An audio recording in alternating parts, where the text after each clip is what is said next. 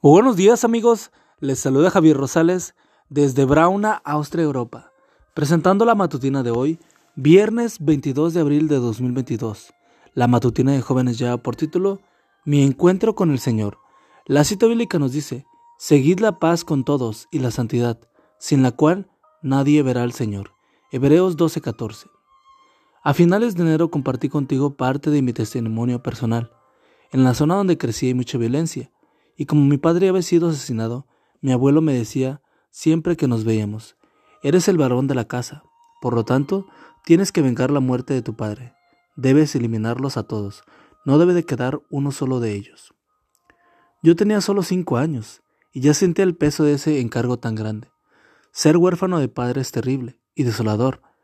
Todo lo malo que me ocurría, cada necesidad no suplida, cada enfermedad, cada vez que no había nada para comer en la casa, me recordaba que no tenía un padre.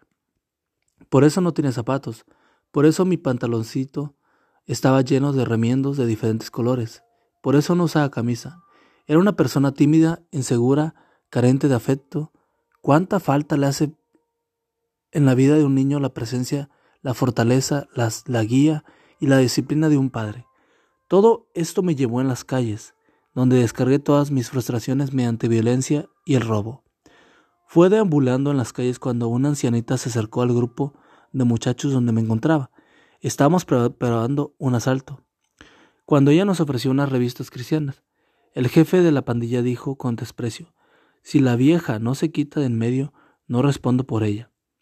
Para evitar que los miembros del grupo la maltrataran, decidí tomar la revista y la guardé en el bolsillo trasero de mi pantalón. En aquella revista leí un artículo titulado Cómo gozar de paz interior. La conclusión decía, si quieres gozar de paz interior, deja que Cristo entre en tu corazón. Esa era mi mayor necesidad. Así que aquel día elevé una oración, Jesús, si eres real, entra en mi corazón.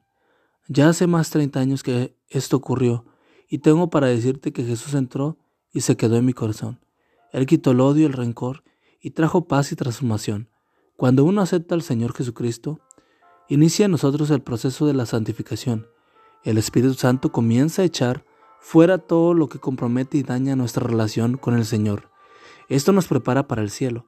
En mi experiencia propia, descubrí un mensaje que Dios nos da a todos.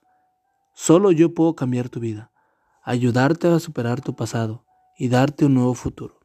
Y amigo y amiga, recuerda que Cristo viene pronto y debemos de prepararnos y debemos ayudar a otros también para que se preparen, porque recuerda que el cielo no será el mismo si tú no estás allí. Nos escuchamos hasta mañana. Hasta pronto.